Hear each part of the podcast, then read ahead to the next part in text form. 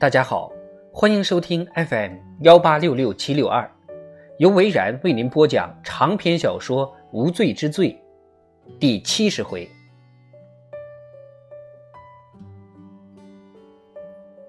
吉米的拖车弥漫着干花的香味儿。十年以来，奥利维亚只要闻到干花的味道，就会想起赌城的拖车。吉米的新家也有着相同的味道，奥利维亚感觉仿佛回到了过去。如果附近有火车经过，这里就会受到噪声的干扰。拖车的四壁很吸阳光，闷热无比。吉米的老爷车像一只流浪狗一样躺在拖车的旁边，泥质的车道布满了油污。不过，尽管周围的环境不怎么样，里面还是相当干净整洁。有些摆设还是极品杂志上才会看到的。虽然这些东西不是很奢华，但是绝对能够看出主人的品味与用心。用一句话来讲，这里更像一个温馨的小家。吉米拿出了两个杯子跟一瓶红酒。两人坐在沙发上，吉米倒酒，奥利维亚喝下了整杯，冷气在吱吱响着。吉米放下酒杯，伸出手捧住了奥利维亚的脸颊。我真的不敢相信，你毕竟来了。吉米轻声地说。奥利维亚对吉米说出了原委。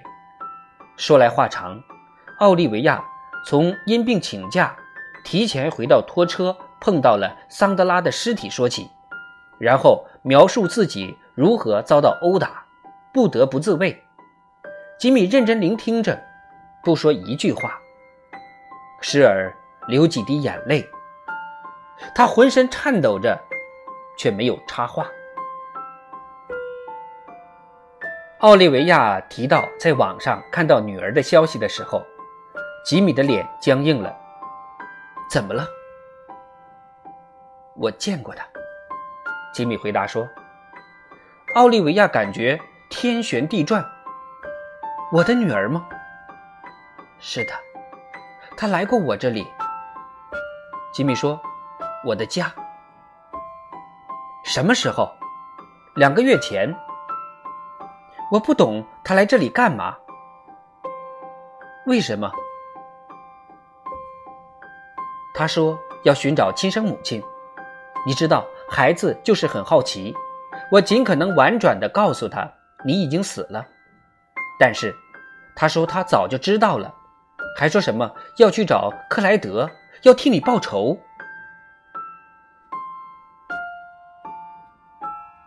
奥利维亚说。他怎么会知道克莱德的事情呢？吉米说：“我想一下，好像是去找了之前负责调查此案的警察，德洛警官。对，应该就是他。他去找了德洛，结果对方告诉他克莱德杀了你，但是克莱德至今下落不明。”吉米摇了摇头，说：“原来。”那个杂种早死了。是的，奥利维亚说：“就像一个恶魔消失了，你懂吗？”奥利维亚明白。他叫什么名字？他没有告诉我。看起来像生病吗？生病？哦，对了，你是说那个网上告示？他看起来挺健康的。吉米笑着说：“漂漂亮亮的。”但是一点也不俗气，跟你一样胆子很大。我给他看了一张你的照片，就是我们在赌城例行演出的那次，还记得吗？记得，记得。吉米只是摇了摇头。我实在不敢相信你人在这里，像在做梦一样。真怕你会慢慢消失，醒来发现你不见了，我还是一个人，在这个鬼地方。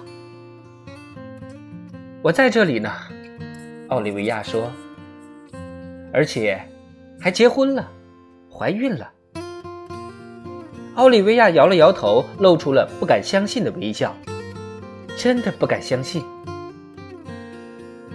吉米，你认识查理·泰利吗？你是说那个疯狂杀手？他就在我们夜总会工作。你上次看到他是什么时候？不知道，大概是一个星期前吧。吉米皱了皱眉头。那个混账跟这件事有什么关系？奥利维亚陷入了沉默。发生什么事儿了？他们死了。谁？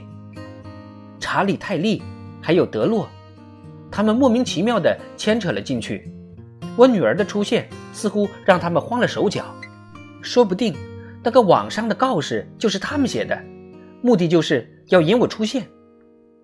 奥利维亚皱了皱眉头，这部分内容似乎让他受尽了煎熬，但是现在迷雾尽散。德洛跟我要钱，我给了他五万美元，但是他还嫌少。查理·泰利也卷入其中，听起来没有道理呀。我今天晚上跟人约了碰面，奥利维亚说，对方说要让我见到女儿，可是现在查理跟德洛都死了。还会有谁呢？是那个跟我要袋子的人吗？袋子，吉米的脸沉了下来。克莱德对我拳打脚踢的时候，一直在问我袋子在哪里。今天又……等下，吉米举起一只手。克莱德跟你要袋子？对的，他为此杀了桑德拉。我想是吧？他跟疯了一样。在找那盘袋子。吉米咬了咬手指甲。吉米，他的老朋友站了起来，走向角落。你怎么了？奥利维亚问道。我知道克莱德为什么要袋子。吉米说道，声音已经恢复了平静。他打开了角落的壁橱。